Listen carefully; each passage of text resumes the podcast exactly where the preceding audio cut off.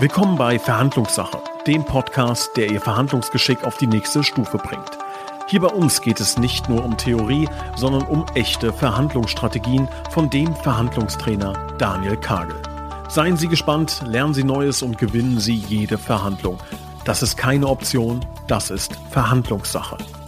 Hallo und herzlich willkommen, liebe Zuhörer, zu einem neuen Verhandlungspodcast mit dem heutigen Thema Verhandlungen im Verkauf. Ich begrüße recht herzlich Daniel Kagel. Hallo Daniel. Hallo Nils.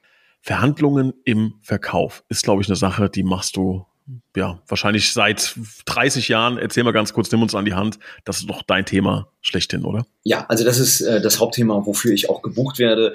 Ähm, einerseits Verhandlungen im Einkauf, aber natürlich auch Verhandlungen im Verkauf, hauptsächlich im B2B, also im Business-to-Business-Bereich. Hier buchen mich Firmen, die ähm, wollen, dass ihre Vertriebsmitarbeiter, Mitarbeiterinnen eben besser werden in der Verhandlung, wenn es darum geht, äh, Alu-Druckgussmaschinen zu verkaufen oder Mineralgranulat oder auch Taschenmesser, spielt keine Rolle, aber hier geht es immer um Verhandlungen. Würdest du denn sagen, dass die Idee, ich optimiere meine äh, Verhandlungsführung oder meine, meine Sales ähm, ja, dass das überhaupt ähm, ja präsent ist bei den Verantwortlichen. Also ich kann mir vorstellen, dass ganz viele sagen, oh, wir optimieren die Werbung, wir gehen mit dem Preis runter, wir machen dies und jenes, aber diesen Gedanken überhaupt, vielleicht könnte ich ja meine Sales-Mitarbeiter äh, fortbilden. Ist das, ist das ein Thema? Ja, ja, ja, das ist, das ist mega präsent gerade das Thema. Also nicht nur in den letzten Jahren durch Corona, durch die Inflation, dass viele Unternehmen ihre, ihre Preise erhöhen mussten und dadurch gezwungen wurden zu verhandeln. Es ist eben auch so, dass du in der Verhandlung einen der größten größten Hebel hast, um dein EBIT, um deinen Deckungsbeitrag direkt zu steigern. Das hast du ja in fast keiner anderen Abteilung so schnell und so effizient wie in der Verhandlung. Ja, äh, und das gilt für den Einkauf übrigens genauso wie für den Verkauf. Du kannst in der Verhandlung blitzschnell innerhalb von wenigen Wochen, manchmal innerhalb von weniger Stunden ähm, hier richtig Deckungsbeitrag generieren. Logisch, das ist ein Thema, was bei allen Firmen unglaublich pressiert.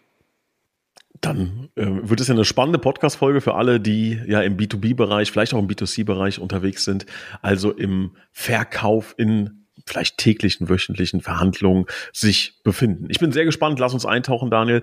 Ähm, was sind denn so spezielle Herausforderungen, die man, die man hat, jetzt im Vergleich vielleicht auch zu anderen Verhandlungen, die man im Alltag führt, gerade im Verkauf? Was sind da so spezielle Herausforderungen?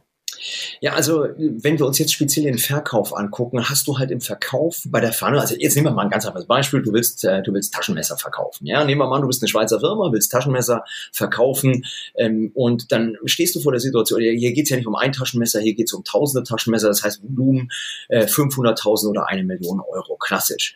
So, jetzt hast du die Situation, dass du zu deinem Kunden fährst, der sagt, ja komm, ich nehme dir für Gesamtdeutschland oder für Gesamtfrankreich eben diese Taschenmesser ab oder für den gesamten Markt Bayern, was auch immer.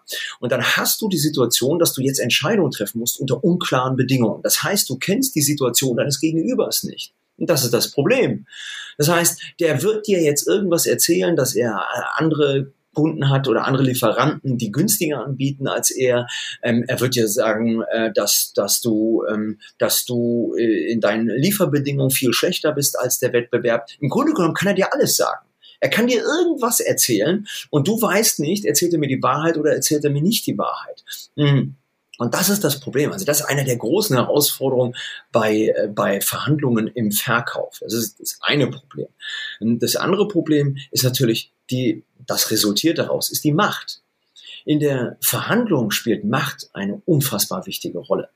Und Macht ist ja immer subjektiv. Macht ist das, was du draus machst. Aber das ist ja genau das Problem. Ich gebe dir ein einfaches Beispiel. Nehmen wir mal an, du bist Vertriebler. Ja, du bist im Maschinenbau und hast dieses Jahr schon ganz viele Maschinen verkauft und bist richtig erfolgreich gewesen. Und was noch viel besser ist, du hast die Pipeline richtig voll. Das heißt, du kannst noch, du, du weißt ganz genau, da stehen zehn Kunden Schlange. So, jetzt gehst du heute zu einer Preisverhandlung. Was glaubst du, mit welchem subjektiven Machtgefühl gehst du heute in die Preisverhandlung? Natürlich mit einem sehr starken, ja, mit breiter Brust und mit sehr, sehr hohem Machtgefühl. Jetzt das Gegenteil. Du hast dieses Jahr noch gar nichts verkauft, noch keine einzige Maschine. Und was noch viel schlimmer ist, deine Pipeline ist gähnt leer. Jetzt fährst du heute zu genau derselben Preisverhandlung wie im ersten Beispiel. Nur ist dein Machtgefühl, dein subjektives Machtgefühl, ein völlig anderes. Und das ist das Schwierige heute im B2B-Vertrieb. Du, die Machtsituation kann unheimlich schnell abweichen, unheimlich schnell sich verändern und die bestimmt im Grunde genommen auch dein Verhandlungsergebnis. Und das, das ist im Grunde genommen auch das, was ich in vielen Vertriebsorganisationen erlebe, nämlich die Situation, dass wenn du im Vertrieb erfolgreich bist, dann verkaufst du meistens auch zur Liste. Also das heißt, du verkaufst relativ hoch. Warum? Weil du gehst zum Kunden und äh, zeigst, dass du relativ erfolgreich bist. Warum? Weil du es ja auch bist. Ja, mein Trainervater hat immer gesagt, mit voller Hose lässt sich ja auch gut stinken. Und da ist was dran. Und das führt dazu, dass wenn du im Vertrieb eben eher im unteren Feld spielst, dass du dann in der Verhandlung gezwungen bist, jetzt auch zu Mindestpreisen zu verkaufen. Hauptsache der Kunde kauft noch, du gibst Rabatte, du gibst Nachlässe, du knickst ein. Und das riechen Kunden. Das ist genauso wie früher in der Disco. Wenn du Single warst, dann hat das nie geklappt. Das ist mein Lieblingsbeispiel. Ich glaube, ich habe es schon mal gebracht. Aber wehe, du hast, ähm, du warst erfolgreich oder hast eine Partnerin oder einen Partner, äh, dann hat das viel besser funktioniert. Also das ist, das ist ein Problem. Und für mich auch ein großes Problem. Das ist ein drittes Problem. Es gibt noch viele mehr ich nenne es auch nicht ein Problem, ich nenne es natürlich Herausforderung, ist das Thema Emotionen. Wenn du im Vertrieb arbeitest, dann hast du die Situation, dass du aller, in den allermeisten Situationen im Vertrieb variabel bezahlt wirst. Das heißt, du weißt, dein eigenes Portemonnaie hängt von dem Deal ab, den du heute closed oder eben nicht. Und da drin ist ein Problem. Weil du bist natürlich emotional viel angespannter als jemand, der da überhaupt keine Karten drin hat. Deswegen kann ich zum Beispiel für Dritte viel besser verhandeln als für mich. Denn wenn ich weiß, ich will dieses Auto, ich will diesen Pool oder was auch immer du dir gerade kaufen willst, ja, äh, was eine richtig große Investition ist und du weißt, du willst das, du willst es genau von dem, dann hast du halt das Problem, dass du emotional involviert bist. Und das sind Dritte eben nicht. Und im Vertrieb sind die meisten Vertriebler sehr stark emotional involviert. Einmal, weil es Gehalt davon abhängt und zum Zweiten, weil sie den Kunden mögen, weil sie die Beziehung aufrechterhalten wollen. Und das führt dazu, dass sie den Konflikt scheuen. Und das ist eben genau das, was sie nicht dürfen. Sie scheuen den Konflikt. Und in der Verhandlung ist es eben so, dass du den Konflikt sehr oft hast und dass du ihn zum Teil sogar suchen musst. Denn der beginnt mit dem Nein. Und wenn du das nicht bereit bist zu tun, dann hast du an der Stelle schon mal ein ganz großes Problem. So in meiner Wahrnehmung ist ja so eine Verhandlung häufig endet ja in irgendeiner Form in einem Kompromiss würde ich jetzt mal die, die These aufstellen. Ne? Also beide Seiten haben eine Vorstellung, Einkauf und Verkauf. Und ganz häufig ist es ja so, dass das gar nicht zusammenpasst, dass der Einkäufer sagt, ich will weniger bezahlen und der Verkäufer sagt, ich will eigentlich mehr einen höheren Preis haben. Und irgendwie muss es ja zu einem Kompromiss kommen. Und ich stelle mir das so bildlich, würde ich mir das mal so vorstellen, wie zwei Autos, die aufeinander zurasen. Ne? So, und äh, die Frage ist, wer weicht zuerst aus? Ähm, Kennst du diese Situation? Ist das, kann man dieses Beispiel verwenden und wie geht man da um? Wie löst man sowas? Ja, das ist natürlich, das ist genau das Beispiel, was du beschreibst, ist, das haben wir heute in der Wirtschaft. Das hast du, wenn du im, im B2B-Bereich bist oder auch im B2C-Bereich, im Einkauf wie im Verkauf. Du hast eben Zielkonflikte. Und ähm, das gilt es, das gilt es zu lösen. Ähm, du hast eben ein Wort genannt, was mir bitter aufgestoßen ist. Du hast das Wort Kompromiss bezeichnet. Jetzt möchte ich folgende Frage stellen. Nehmen wir mal, du willst für ein Gut 100 Euro haben, weil du das verkaufst. Und jetzt bietet dir der Einkäufer 90 an. Wo wirst du dich in der Regel treffen? In etwa? 95? Genau. Und jetzt frage ich dich, ist das ein Kompromiss? Ist das ein Win-Win? Ja, also erstes Gefühl. Genau. Die allermeisten Menschen würden jetzt sagen, ja, das ist ein Kompromiss, das ist ein Win-Win. Und da sage ich eben, und das sage ich auch in meinen Trainings, in meinen Coachings, nein, das ist kein Kompromiss. Das ist weder ein Kompromiss noch ist das ein Win-Win. Schau, du hast fünf Prozent weniger bekommen als das, was du haben wolltest und der Einkäufer hat ungefähr sechs Prozent mehr bezahlt, als er ausgeben wollte. Ja, wie kannst du denn hier vom Kompromiss sprechen? Verstehst du? Und das ist das, was ich vielen Verhandlungspartnern oder vielen Menschen da draußen vorwerfe. Die reden von Win-Wins, was keine Win-Wins sind. Das sind Lose-Lose-Situationen. Das ist diese klassische, dieses klassische Beispiel, unsere Hörerinnen und unsere Hörer werden es vielleicht kennen, das ist das klassische Beispiel mit der Orange. Zwei Schwestern streiten sich um eine Orange und jetzt musst du als Elternteil eine Entscheidung treffen. Ja, was machen jetzt die meisten Menschen? Was würdest du an der Stelle machen? Halbieren? Die, die Orange halbieren. Und jetzt glauben halt viele, hey, das war ein toller Kompromiss. Und das ist es eben nicht. Und hier tauchen wir eben in die Verhandlung ein und gucken uns an, wie funktioniert denn Verhandlung? Und Verhandlung funktioniert in erster Linie mal dadurch, indem du Menschen fragst, was ist denn dein dahinterliegendes Interesse? Was willst du denn konkret? In unserem trivialen Beispiel mit den beiden Schwestern ist die Lösung eine ganz einfache. Du fragst die Schwestern, was wollt ihr denn mit der Orange? Und dann wird die eine dir sagen, ich will den Saft, den will ich trinken. Und die andere wird sagen, ich will einen Kuchen backen und brauche die Schale.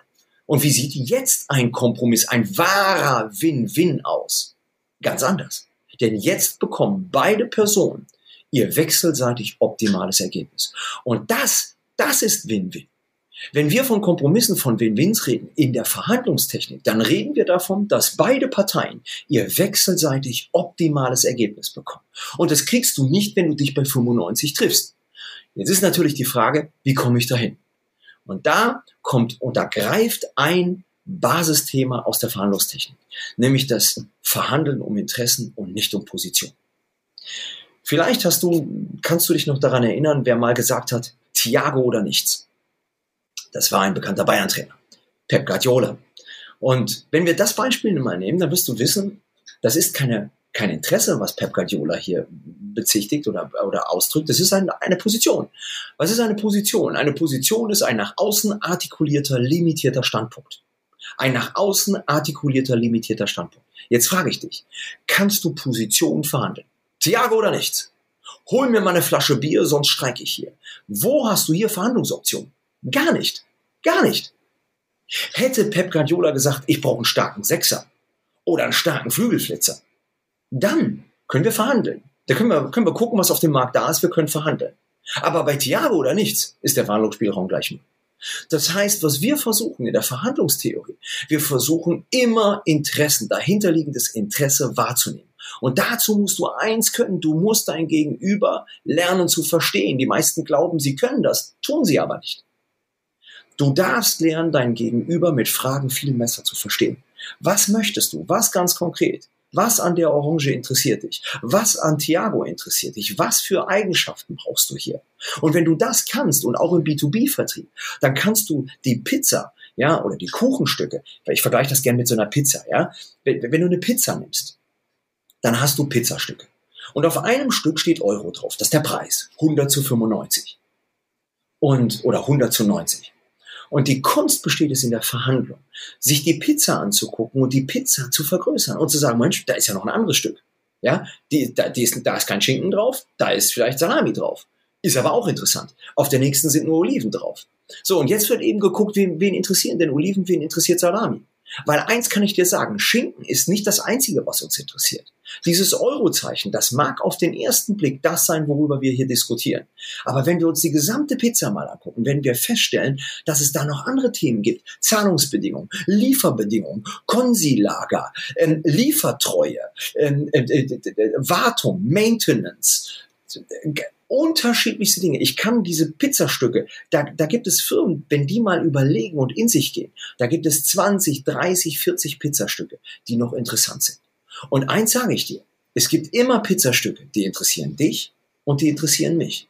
Ziel ist es in der Verhandlung immer, Pizzastücke zu finden, die dich wenig kosten, mir aber viel bringen und Pizzastücke zu finden, die mich wenig kosten, aber dir viel bringen. Und wenn du das schaffst in der Verhandlung, dann bist du eben weg vom Feilschen 90, 100, sondern dann bist du in der Verhandlung. Das ist der Unterschied zwischen Feilschen und Verhandlungen. Ich würde das gerne mal auf ein, auf ein Beispiel ähm, zurückführen, was wir schon mal hatten. Also unsere treuen Podcast-Hörer werden den Begriff Knörzelchen noch kennen. Übrigens zum allerersten Mal in meinem Leben, dass ich das von dir gehört habe, äh, oder überhaupt von einem Menschen, Knörzelchen an der Fleischtheke. Ne? Hast du gesagt, irgendwie, da gibt's immer bei irgendwelchen Steaks gibt's hinten dieses Knörzelchen und du verhandelst. Du verhandelst selbst an der Käse und selbst an der Fleischtheke. Jetzt bin ich eine geschulte äh, Fachverkäuferin, ja, und möchte dir das Steak verkaufen und du sagst, Moment mal, da ist aber Knörzelchen dran, ich will einen Preisnachlass. Und ich jetzt meine ich, jetzt versuche ich Transferwissen anzuwenden, was du mit diesen Pizzastücken meintest, hatten wir auch schon mal erwähnt, da hast du das, glaube ich, Enlarged the Pie genannt, genau. wenn ich das richtig im Kopf habe. Ne? Genau, ah, wir versuchen hier zu lernen, alle gemeinsam. Ähm, wie würde ich jetzt vorgehen, um dich davon abzubringen, deinen Rabatt durchzuprügeln? Wie, was würde ich machen? Würde ich hier noch eine Scheibe Salami anbieten, die abgelaufen ist, irgendwie, weil die sowieso weg muss? Genau. Also hier gibt es unterschiedliche Möglichkeiten. Erstmal ist die, ist die Frage, bist du bereit, von deinem Steakpreis etwas abzugeben? Weil die Frage musst du jetzt für dich erstmal erstmal klären. Jetzt nehmen wir mal an, du bist nicht bereit, deinen Steakpreis zu reduzieren, weil das ist der Preis für den Steak. Dann besteht jetzt genau eben darin die Kunst zu sagen, am Steakpreis kann ich nichts machen. Aber wir haben gerade jenes oder dieses im Angebot. Vielleicht ist das attraktiv für Sie. Oder du kannst hingehen und sagen, an dem Steakpreis, wenn Sie nur 200 Gramm nehmen, kann ich nichts machen. Wenn Sie aber 500 Gramm nehmen, bin ich durchaus in der Lage, etwas zu machen. Oder du kannst hingehen und sagen, an dem Steakpreis kann ich nichts machen. Ich kann aber an diesem Steakpreis was machen, weil das vielleicht ein Stück ist, was ein bisschen älter ist oder was nicht ganz so perfekt aussieht. Das heißt, das ist genau das Thema, was du hier ansprichst. Es geht darum zu gucken, was, wenn wir da nichts machen können, wo können wir denn dann was machen? Und eins ist auch immer ganz spannend. Ich werde in meinen Trainings ganz oft gefragt, Daniel, was passiert denn, wenn ich als Verkäufer an einen Einkäufer gerate, der von dir trainiert wurde? Und da muss ich immer schmunzeln, weil da sehe ich immer die pure Angst bei meinen Teilnehmenden, weil sie denken, oh Gott, oh Gott, oh Gott, der kennt ja die ganzen Tricks. Und genau das Gegenteil ist der Fall. Das Beste, was dir passieren kann, ist, wenn du an einen Profi gerätst, der weiß, wie Verhandeln funktioniert. Wenn er, wenn er trainiert ist. Warum? Weil das sind dann eben nicht emotionale Basta-Verhandler, ne? so das und sonst nichts, sondern das sind Verhandler, die genau wissen, es geht darum, die Pizza, den Kuchen zu vergrößern und zu sagen, wenn da nichts geht, wo geht denn dann was? Weil das, das ist dann ein Tanz. Ein Tanz miteinander, wo wir beide zu unserem wechselseitig optimalen Ergebnis kommen. Für mich ist völlig in Ordnung, wenn du sagst, am Steakpreis geht nichts. Das ist für mich okay. Wenn du mir dafür einen günstigen Käse gibst oder eine günstige Salami, dann habe ich doch auch was gewonnen. Und ich rede jetzt nicht davon, nur weil sie im Angebot ist, dass du mir gibst, sondern dass du mir da wirklich etwas entgegenkommst, was du sonst keinem anderen gibst. Habe ich verstanden. Finde ich, finde ich sehr spannend. Ähm, Enlarge the Pie, merken wir uns, ist also eine schöne ähm, Verhandlungsstrategie im Verkauf. Ähm, Daniel, ich würde gerne dir auch nochmal ein, ein Bild zeichnen, weil ich habe das Gefühl, dass, ähm, dass ich sehr oft Verhandlungen so erlebe. Und zwar ähm, könnte ich mir vorstellen, dass viele Menschen im Verkauf diese Strategie haben, zu sagen, ich sage ganz, ganz, ganz, ganz lange Nein, Nein, Nein, Nein, Nein, Nein, will Stärke zeigen, will symbolisieren, hier geht auf gar keinen Fall was, hab aber im Hinterkopf so im allerletzten Moment knicke ich dann doch ein. Also man kennt das vielleicht so aus, aus Filmen, aus Gesprächen. Ich gehe jetzt, ja, dann gehen Sie bitte. Und dann, ich mache jetzt die Tür zu, ich gehe wirklich raus. Ja, ja, alles klar. Und so kurz bevor die Tür zugemacht wird, ruft ein, haben Sie was gesagt? Nee, ich gehe jetzt wirklich so. Und dann, okay, kommen Sie rein, wir haben den Deal. Ne? Also jetzt sehr überzeichnet, ne? aber ich glaube, dass diese Strategie schon von vielen angewendet wird und sie, sie wirkt nicht wirklich durchdacht. Aber ich glaube, dass man das im Alltag sehr oft hat. Auch so vielleicht beim Autoverkäufer, so dieses klassische, nee, nee, da, da geht nichts am Preis. Und am Ende, ganz am Ende geht doch was. Ähm, stimmt das? Würdest du sagen, das äh, ist tatsächlich so? Oder, und wenn ja, wie geht man mit so Menschen um? Also es ist nicht, es ist nicht immer so, aber eins kann ich absolut sagen, und äh, das wissen wir aus der Verhandlungstechnik. Oft gewinnt nicht der Bessere, sondern der Hartnäckigere. Also Hartnäckigkeit in der Verhandlung ist schon ein Fund. Und da versagen viele im Verkauf, ja, weil sie entweder sagen, komm, scheiß auf die 10 Euro oder oh, ich habe jetzt auch langsam keinen Bock mehr. Also diese Hartnäckigkeit, die wird schon belohnt und das weiß jeder, der mal in Spanien, in Italien, in der Türkei im Urlaub war, wenn man dann verhandelt und wenn man dann, äh, keine Ahnung, ein Kleid für 50 Euro kaufen will oder was auch immer und dann äh, geht man zu dem Herrn und sagt, nee, nee, nee, dann gehe ich jetzt. Ne? Und, und, dann ruft er einen, einen an und, oder ruft, ruft einen zurück und sagt, ja, komm, komm her, komm her, 30 Euro oder 20 Euro oder sowas. Ne? Also das kann schon funktionieren. Und ähm, ich bleibe dabei, oft gewinnt der Hartnäckigere. Diese Hartnäckigkeit, die ist schon gut. Also ähm, und, und, und das, was du eben beschrieben hast, ich gehe nicht ganz darüber oder über diese Brücke, dass du sagst, das wird immer gemacht, weil vielen Menschen fehlt ja der Mut, aufzustehen und zu gehen. Weil du hast ja ein ganz großes Risiko. Wenn du jetzt aufstehst und gehst, weißt du nicht, ob er dich zurückruft. Und wenn er das nicht tut, dann weißt du, ist die Tür zu, weil du verlierst in der Regel dein Gesicht, wenn du jetzt zurückgehst. Also das ist so ein bisschen wie beim Pokern. Wenn du bluffst und du schiebst deine Chips in die Mitte und gehst all in, dann musst du dir eben sehr genau sicher sein, dass dein Gegenüber auch nichts hat. Wenn du aber nicht sicher bist und weißt, hm, vielleicht hat der auch ein gutes Blatt, dann läufst du hier Gefahr, dass dein Bluff auffliegt und dann verlierst du deine Kohle. So ist das. Jetzt gibt es ja nicht nur diese klassischen Neinsager, ne, sondern es gibt auch andere Arten von schwierigen Personen, mit denen man verhandelt, ne, die extrem hartnäckig sind ähm, oder gar nicht verhandeln wollen. Wie geht man mit so, ich würde es jetzt mal als schwierige Kunden bezeichnen, will gar nicht sagen, dass das doof ist, das kann ja auch eine gute Strategie sein, ne? sehr hartnäckig zu sein, haben wir gerade gelernt. Aber wie würdest du im Allgemeinen mit schwierigen Kunden umgehen? Das ist eine sehr gute Frage. Umgang mit schwierigen Kunden, ähm, zumindest mit sehr hartnäckigen jeweiligen Kunden. Die erste Frage, die wir uns stellen dürfen, warum sind die so hartnäckig? Warum wollen die unbedingt ihre Position durchprügeln? Das ist die erste wichtige Frage. Und die Antwort lautet darauf in der Regel, weil es sehr wettbewerbsorientierte Verhandler sind.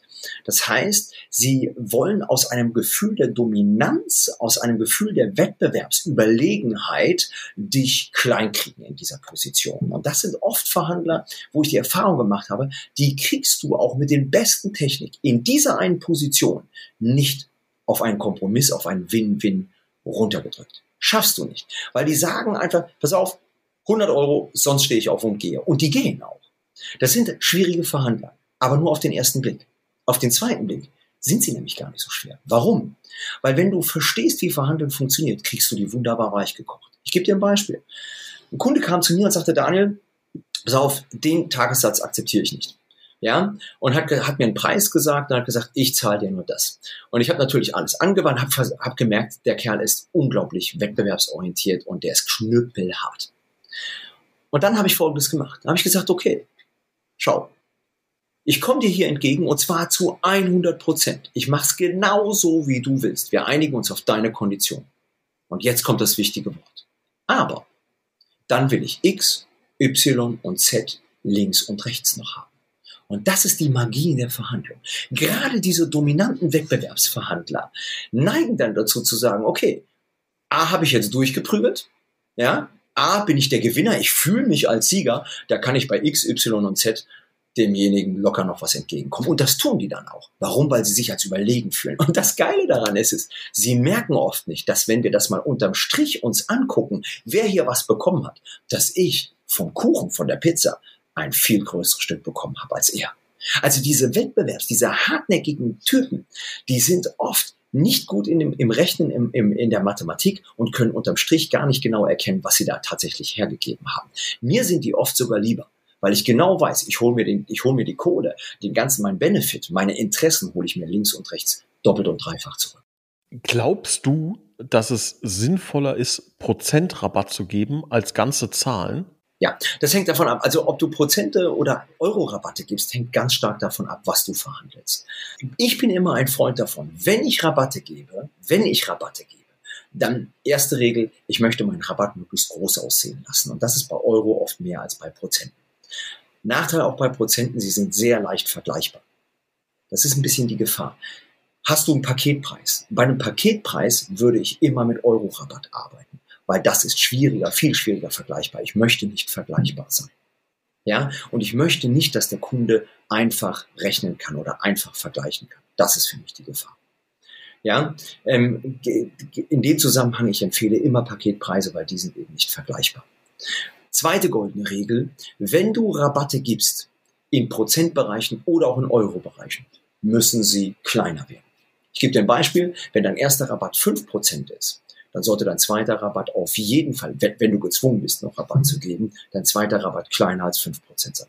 Wenn dein erster Rabatt 1000 Euro war, dann muss dein zweiter Rabatt unter 1000 Euro gehen. Warum? Damit der Kunde was merkt? Dass er merkt, du wirst immer mehr, immer enger, immer enger. Das ist ja ganz logisch. Ne? Wenn du mir den ersten Rabatt über 5% gibst und den zweiten über 7%, dann denke ich mir, na, dann gehen beim nächsten eben 10. Und dieses Gefühl darfst du bei deinem Gegenüber auf gar keinen Fall evozieren, hervorrufen. Das ist gefährlich. Ja, ich habe mir die Frage gestellt, ob Menschen halt schlecht Prozentrechnung können. Also wenn mein Produkt 1700 Euro kostet ne, und der äh, Gegenüber will halt 500 Euro Rabatt haben, nur mal als Beispiel, da ist die Frage, ob ich ihm, äh, ob 25, ich gebe dir 25 Prozent Rabatt, äh, dass das halt krasser klingt, aber halt weniger ist. Und die Frage ist, ob die Menschen so schnell halt äh, Prozent rechnen, wenn eine Verhandlung halt direkt vis-à-vis -vis auch entschieden wird. Also im B2C-Bereich gebe ich dir recht, wenn wir im Einzelhandel irgendwie sind und dann steht da 10% Rabatt, ja, minus 10%, minus 30%, das ist was, was viele äh, Personen anlockt. Ne? Es gibt ja, es gibt ja nur drei äh, Möglichkeiten, das menschliche Gehirn außer Kraft zu setzen. Hypnose, Narkose und Schnäppchen. Ja, und Schnäppchen drücken wir meistens aus durch Prozentsätze. 30 Prozent off. Ja, das ist schon, äh, und die Leute können oft nicht rechnen. Äh, ich sage das nicht respektierlich, aber das ist eben so gerade in der Schnelle nicht. Im B2B-Bereich bin ich da anderer Meinung. Ähm, wenn du es mit Profis zu tun hast, wie mit professionellen strategischen Einkäufern, die wissen sehr genau, was 25 Prozent sind. Und das Gemeine ist, wenn sie beim anderen Angebot 26 Prozent kaufen, äh, 26 äh, Prozent Rabatt bekommen, dann bist du eben sehr schnell vergleichbar. Deswegen bin ich im B2C bei dir, in dieser, in dieser Argumentationskette bei dir, im B2B eher nicht. Ich äh, will noch ein paar Dinge, ähm, auch wenn das vielleicht ein bisschen von unserem Plan abweicht, Daniel, aber äh, ich finde das so spannend gerade, äh, dir so meine persönlichen Erlebnisse ähm, zu erzählen. Ich glaube, dass das auch viele Hörer teilen, weil sie das vielleicht kennen im, im, im Verkauf. Ne? Habe ich noch eine, eine Frage. Es gibt doch diesen klassischen ähm, Trick, würde ich mal fast sagen, oder diesen klassischen Move, das, also den Kunden wegzustoßen also jetzt bei deinem Beispiel mit dem Tagessatz, dann ist das, glaube ich, nichts für Sie. Dann sollten Sie vielleicht einen Coach nehmen, der äh, vielleicht, also ist schon fast ein bisschen den Gegenüber beleidigen, ne, aber so an der, an der Ehre packen, möchte ich mal fast sagen. Also wegstoßen äh, und zu sagen, also dieses, äh, was du freilässt, kommt wieder zurück. Ist, kann man das im Verkauf äh, anwenden? Ja, jein. Jein, auch hier leider wieder eine keine hundertprozentige Antwort. Ähm, was du natürlich damit machst, du machst dich rar. Du zeigst deinem Gegenüber nicht, dass du das Geschäft brauchst, was immer sexy ist. Ja, ähm, das ist das, was ich eingangs auch gesagt habe. Sobald du anfängst, Menschen zu zeigen, dass du auf das Geschäft nicht angewiesen bist, machst du dich attraktiv. Das ist auf der Habenseite. Ich bin trotzdem sehr, sehr vorsichtig mit dieser Taktik. Warum? Weil diese Taktik muss mit einem Maximum an Empathie einhergehen. Was heißt das? Wenn du einem Kunden so etwas sagst, dann musst du ihm Brücken bauen, dass er danach sagt, oh, aber ich würde es trotzdem gerne haben wollen. Wenn du das, was du eben gesagt hast, nur mit einer Brise Überheblichkeit sagst, stößt du viele, viele Menschen ab.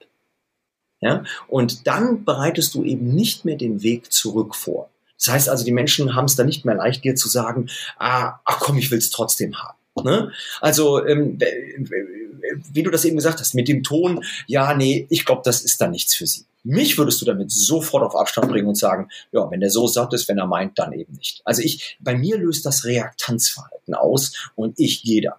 Ja, ich, ähm, wenn du das nett formulierst und sagst, hm, ich weiß nicht, ähm, äh, müsste man vielleicht genauer hinschauen, ich will da ganz ehrlich sein, also es, es hängt von deinem Wie ab. Ich habe jetzt auch keine perfekte Formulierung, aber es hängt stark von deinem Wie ab. Und ähm, da schwingt ja, da schwingt ja schon viel Bockigkeit auch mit. Ne? Also wenn ich mir so, ich habe das einmal erlebt, ich habe mir in Koblenz war ich bei einem Optiker, das werde ich nie vergessen. Und ähm, ich wollte mir eine Sonnenbrille kaufen äh, der Mann hat es irgendwie eilig gehabt. Ich war irgendwie, es, es war Viertel vor zwei und ich habe mir hat Brillen anprobiert und er meinte dann so nach zwei Minuten, ja, ich, ähm, ich glaube, dass hier auch keine Brille für Sie dabei ist. Ne? Ich gucke ihn an und sage, okay, ich habe doch noch gar nicht alle gesehen. Ne? Ja, sagt er, wir schließen aber jetzt auch in, in acht Minuten. Ne? Dachte ich, aha, daher weht der Wind. Ich war so wütend über diese Arroganz und ähm, das, das ist die große Gefahr dabei, dass du Menschen eben zu verstehen gibst, ich brauche dein Geschäft nicht, geh doch bitte, bitte woanders hin. Ich halte das für sehr gefährlich.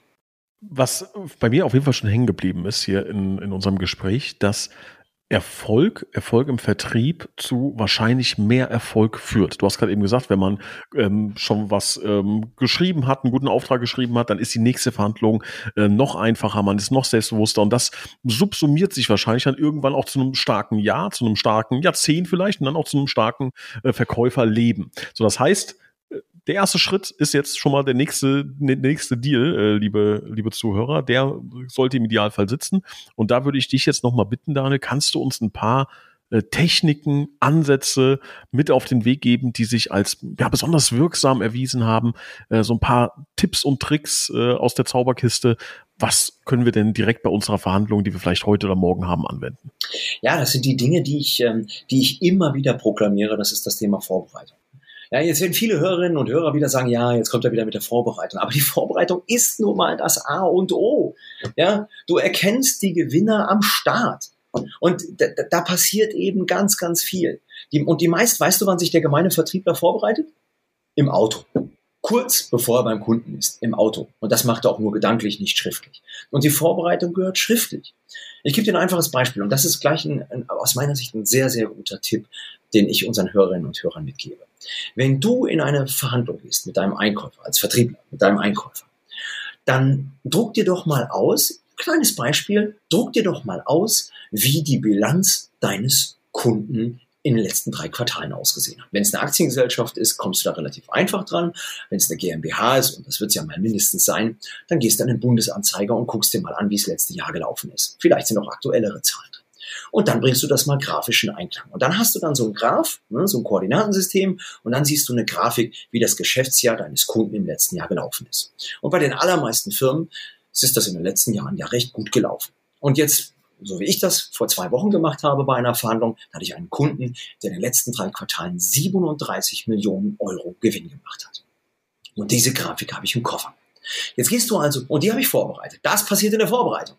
Und jetzt, jetzt gehst du zum Kunden und hast das Ding im Koffer. Der Kunde, der Einkäufer macht das, was er in der Regel immer macht. Er greift deinen Preis an, er heißt dich herzlich willkommen und sagt, Herr Karl, alles schön und gut, Ihr Angebot ist toll, aber der Preis, mit dem bin ich nicht einverstanden, denn wir müssen sparen. Ja, uns geht's nicht gut, wir haben Savings und da müssen wir was dran tun.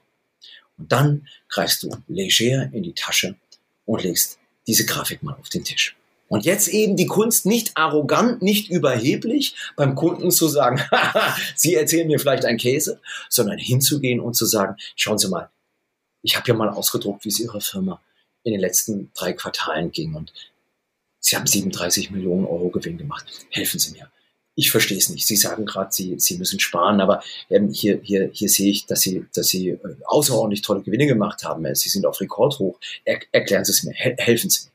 Ja, und jetzt bringst du deinen Einkäufer in extrem große Erklärungsnot. Übrigens, es funktioniert auch umgekehrt. Das ist auch eine große Gefahr für Vertriebler, wenn der Einkäufer das macht. Und das Schöne ist, das muss eben schriftlich erfolgen. Das kannst du nicht auf der Tonspur machen, weil auf der Tonspur wissen wir, dass du auch mal Käse erzählst, auch mal lügst. Und da hat es eben, da hat es eben nicht diese Nachhaltigkeit. Ich habe diese Grafik die ganze Zeit während der gesamten Verhandlung auf dem Tisch liegen gelassen. Und wann immer der Einkäufer zu mir gesagt hat, Herr Kagel, ich brauche was am Preis, dann gucke ich einfach nur runter, gucke auf das Blatt Papier und denke, hm, das verstehe ich nicht. Erklären Sie es mir bitte noch. Ich stelle mir gerade vor, wie, wie er deine, äh, deine, äh, deine Gewinn- und Verlustrechnung daneben liegt und sagt, Herr Kagel, gucken Sie sich mal Ihr letztes Jahr an. Ja. Der muss doch. Ein Profi sollte das machen. Ein Profi hat das dann eben im Köcher und sagt, Herr Kagel, bei Ihnen sah es ja auch nicht so schlecht aus. Aber das machen eben die wenigsten. Warum? Weil sie eben nicht vorbereitet sind. Und du merkst schon meiner Stimme, das regt mich wieder auf. Die meisten sind eben nicht vorbereitet. Und die setzt du mit solchen sogenannten objektiven Kriterien, Schachmatt. Ja, auch mit, mit Schriftlichkeit, wie hat sich der Stahlpreis entwickelt, der Rohölpreis, Benzinpreis, wie haben sich die Löhne entwickelt. Das habe ich schriftlich im Köcher und das passiert in der Vorbereitung und das knall ich meinem Gegenüber zum richtigen Zeitpunkt auf den Tisch. Nicht überheblich, sondern wertschätzend und respektvoll. Und ein Nachtrag noch. Und den habe ich von Herb Cohn, ähm, dessen Buch You Can Negotiate Anything ich jedem empfehlen möchte. Herb Cohn sagt, die drei wichtigsten Wörter in einer Verhandlung sind folgende. Hä? Hä? Und hä? Was will ich damit sagen? Sich einfach mal dumm stellen. Nicht mit Doppelmanschette, Armani-Anzug und, äh, und maßgeschneidertem Hemd in die Verhandlung, sondern vielleicht auch mal mit Trenchcoat, wie Columbo das gemacht hat, locker in den Sessel flezen und sagen, entschuldigen Sie, das habe ich nicht verstanden, den letzten Punkt. Ist doch auch ganz klar, Nils. Guck dich doch mal an. Die Hörerinnen und Hörer kann ich ja jetzt auch mal fragen. Mit wem möchtest du denn, oder bei wem wärst du denn eher geneigt, Zugeständnisse zu geben. Bei diesem arroganten Harvard-Absolventen, der dir sagt, wissen Sie, ich habe ja mal was mitgebracht, schauen Sie sich mal Ihre Entwicklung aus dem letzten Quartal an. Oder mit dem Typen, der sagt, helfen Sie mir, ich verstehe es nicht, ich blick da nicht ganz durch, v vielleicht können Sie Licht ins Dunkel bringen, ich, ich habe es nicht ganz verstanden. Ja, wenn du das authentisch und realistisch rüberbringst, dann sind wir doch viel mehr geneigt, dem Hilfesuchenden etwas kognitiv suboptimierten Menschen zu helfen, als demjenigen, der da als Schnösel und arrogant daherkommt. Ja, stimme ich zu. Also das ist ja Wahnsinn, wie viele, wie viele kleine Facetten da teilweise eine Rolle spielen. Ne? Ähm, glaubst du, dass es letzten Endes so Entscheidungen auch dann ein letzter Impuls sind? Also ist es so dieses eine, okay, wir machen es. Also, dass dieser Satz auch manchmal einfach so aus Versehen aus einem Impuls herauskommt? Oder ist das eine lange Vorbereitung? Oder kann ich mit einem richtigen Satz auch jemanden einmal um 180 Grad drehen? Wie ist da so deine, deine Erfahrung? Also um 180 Grad werden wir Menschen kaum drehen können mit einem Satz, es sei denn, der Satz ist inhaltlich auch sehr, sehr stark. Was du aber machen kannst, ist, du kannst einen Impuls durchaus ausnutzen. Deswegen bin ich so gegen ähm, asynchrone äh, Verhandlungen wie in der E-Mail oder selbst äh, bei synchroner Verhandlung am Telefon oder per Teams. Ich bin ein Freund der persönlichen Verhandlung. Warum? Weil ich ab einem gewissen Punkt meinem Gegenüber die Hand zustrecken kann und sagen kann, Herr Wagner, wollen wir es so machen? So, und wenn du jemandem die Hand zustreckst, dann hat das schon Impulscharakter. Die Hand zu verweigern, das ist schon schwer. Die meisten haben nicht das richtige Timing, das richtige Gespür. Die strecken die Hand schon aus zu einem Zeitpunkt, wo der Kunde nicht reif genug ist. Du musst die Situation abpassen und sagen, okay, jetzt zögert er, jetzt überlegt er und in dem Moment gebe ich ihm die Hand und sage, komm, wir machen zu.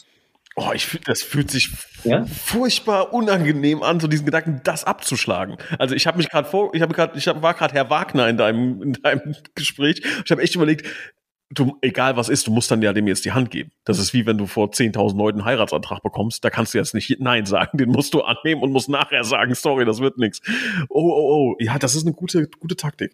Muss dazu aber auch sagen, ich weiß gar nicht, ob ich das hier in unserem, in unserem Podcast sagen darf. Ich hatte auch eher als früher als Angestellter meistens eine sehr hohe Stornoquote.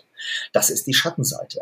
Ne, weil als, als die, die Kunden dann wieder klar bei Verstand waren, haben die festgestellt, hm, so clever war das gar nicht. Ähm, das heißt also, äh, das, darauf bin ich auch nicht stolz. Ne? Und das darf mir heute auch nicht mehr passieren. Aber äh, früher habe ich schon in den Verhandlungen äh, eben genau die Situation ausgenutzt, habe gesagt, komm, wir machen so. Und als sie dann wieder alleine waren, klar bei Verstand waren, haben die wieder festgestellt, nee, so clever war das gar nicht, das zu machen. Also ähm, das hat auch Schattenseiten, wenn du diese Situation ausnutzt. Ne, manchmal macht es eben auch mal Sinn zu sagen, wisst ihr was, schlafen Sie mal drüber. Ich bin kein Freund davon. Ich will das Eisen schmieden, solange es heiß ist. Und oft hilft es den Kunden ja auch. Und die Ängste werden ja eher größer, wenn man wartet. Und das ist ja auch nicht unbedingt vorteilhaft. Aber ich will die Situation schon ausnutzen. Ausnutzen im positiven Sinne, dass ich jetzt auch zu einem Abschluss komme. Aber wie gesagt, das Timing ist hier wichtig. Wenn du noch nicht so weit bist, eine Entscheidung zu treffen, und das spürst du, dann bringt es nichts, dir die Hand entgegenzustrecken und sagen, komm, wir machen so. Dann bringe ich dich eher auf Abstand. Es muss der Moment sein, wo du so, wo du so ein Millimeter, du stehst am Graben und du willst springen und der Körper kippt schon und jetzt, jetzt nimmst du ihn und, und, und schubst ihn noch ein bisschen, damit er auch springt. Das klingt jetzt negativ, aber das ist überhaupt nicht negativ. Meistens sind die Kunden dann auch froh und sagen, komm, wir machen so. Wir machen so. Das ist so, wie wenn du eine Kaufentscheidung getroffen hast, du gehst durch die Einkaufszone und du weißt, ich sollst du jetzt die Jeans kaufen oder nicht. Aber in dem Moment, wo du beim Einkäufer stehst und sagst, komm, komm, ich nehme die, kostet zwar mehr, aber ich nehme die, da geht's dir besser. Und dann verlässt du den Laden und bist glücklich. Das geht den meisten Menschen so. Bist du schon mal überrumpelt worden? Also so wirklich, dass du sagst, dass du da nachgedacht hast, Moment, da bin ich ja das war gut. Das war, ein guter Move von dem, von dem Verkäufer. Also als du irgendwas eingekauft hast, ne, und sei es jetzt äh, Flipflops, dass du gesagt hast, äh, da hat er mich echt erwischt jetzt. Also vielleicht auch vor deiner, äh, vor deiner äh, Zeit dann als, als richtiger Verhandlungstrainer, sondern nur, wo du im, im, im Einkauf und Verkauf gearbeitet hast. Ja, also ich habe eine Situation sehr, sehr präsent. Und zwar äh, ist das wieder in der Türkei. Türkei ist mein Lieblingsbeispiel, aber nicht auf dem Bazar, sondern in einem ganz normalen Laden.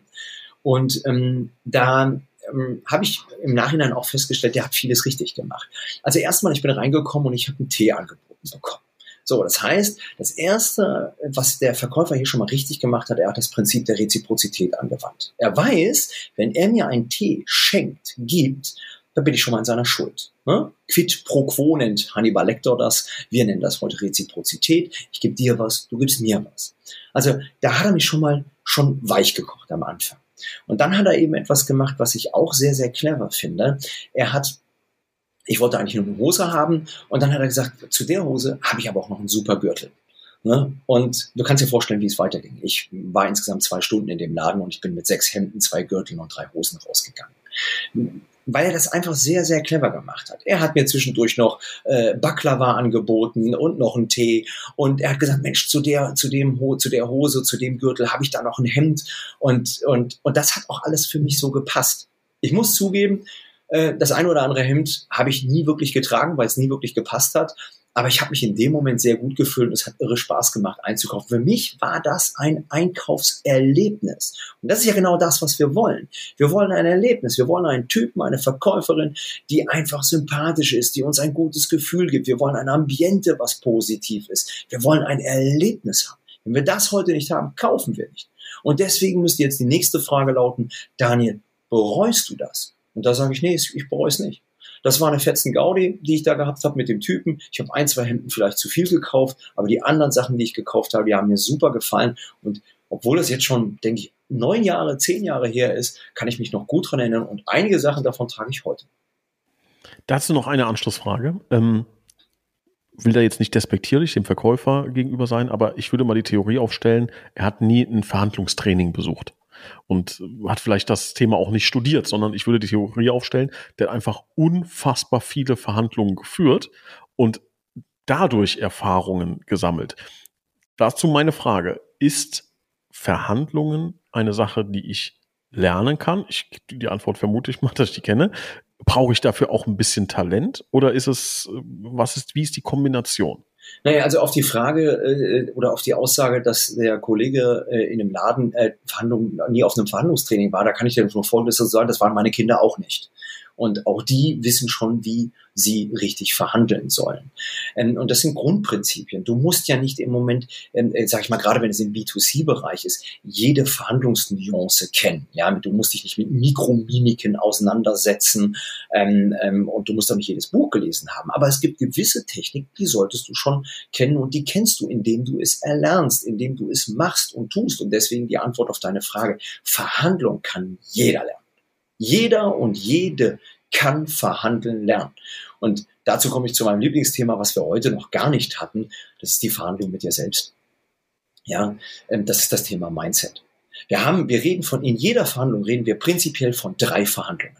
Die erste Verhandlung ist die große Verhandlung, die du mit deinem Gegenüber führst. Die zweite Verhandlung ist dein Gegenüber, ist die Verhandlung, die dein Gegenüber mit sich selbst führt. Und die dritte Verhandlung, das ist die Verhandlung, die du mit dir selber führst. Und das ist aus meiner Sicht die wichtigste. Und da werde ich es nicht müde zu sagen. Wenn du die dritte Verhandlung, nämlich die mit dir selbst, wenn du die schon verlierst im Vorfeld, ja, wie willst du denn dann die große, die erste gewinnen? Und da, da passiert unheimlich viel. Und da gebe ich dir recht, das ist gar nicht so leicht zu lernen. Die Techniken, das Ankern, das Reziprozitätsprinzip, das Cross-Selling, die Zusatzverkäufe, das ist ja auch Verkaufsthema, das ist ja nicht nur Verhandlungsthema. Das kannst du erlernen und das kann jeder erlernen.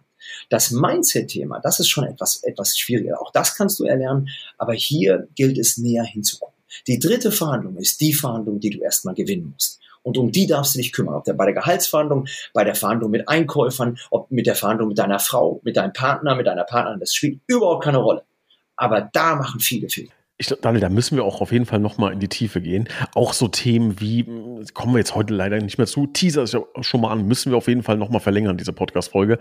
Ähm, wird dann die nächste mit Sicherheit äh, viele Antworten geben. Längere Verhandlungszyklen. Gibt ja auch manchmal Verhandlungen, die über Wochen, Monate, vielleicht sogar Jahre gehen. Mehrere Stakeholder. Ne? Ich äh, komme vielleicht gar nicht an den, an den Obersten, der auch nachher das, das Autogramm drunter setzt, sondern ähm, an, den, an jemanden, der ja ein, zwei Ebenen unten drunter ist und so weiter. Das sind alles Themen, die ich noch sehr gerne mit dir beleuchten würde. Das schon mal als kleiner Teaser werden wir in der nächsten Podcast-Folge drüber sprechen. Also diesen Podcast, wenn er euch gefällt, liebe Hörer, bitte liken, abonnieren und auch gerne mal ein Feedback dalassen. Freuen wir uns sehr gerne bei Spotify, bei Apple Podcasts, überall da, wo man Kommentare abgeben kann. Freuen wir uns über ein ehrlich gemeintes Feedback und auch gerne Verbesserungsvorschläge und Kritik. Und Daniel, dich würde ich bitten, das Thema noch einmal abzurunden, noch einmal ein Fazit zu ziehen. Was haben wir heute besprochen? Was haben wir heute gelernt?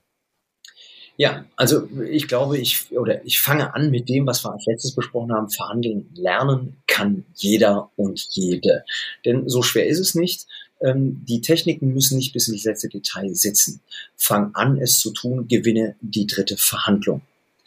Nutze das Thema Macht. Achte auf deine Machtsituation. Wann hast du welche Macht? Wie kannst du deine Macht beeinflussen? Da gibt es zum Beispiel das Thema Butner, worüber wir auch noch nicht gesprochen haben. Das können wir beim nächsten Mal machen. Wie erhöhe ich denn überhaupt meine Macht? Achte darauf, dass du viel, viel hartnäckiger bist in den Verhandlungen. Oft gewinnt nicht der Bessere, sondern der Hartnäckigere. Und ähm, ähm, vergrößere den Kuchen. Schau auf deine Pizzastücke und achte darauf, dass es in jeder Verhandlung, ausnahmslos in jeder Verhandlung, nicht nur über dieses eine Pizzastück geht. Es geht um ganz, ganz viel mehr. Und das herauszufinden, das wird deine Aufgabe in der nächsten Verhandlung. Daniel, vielen, vielen Dank für die Zusammenfassung. Vielen Dank für deine Gedanken, für deine Ideen. Und ich bin sehr gespannt, wie wir das Thema in der nächsten Podcast-Folge verlängern. Danke dir. Bis zum nächsten Mal. Auf Wiedersehen.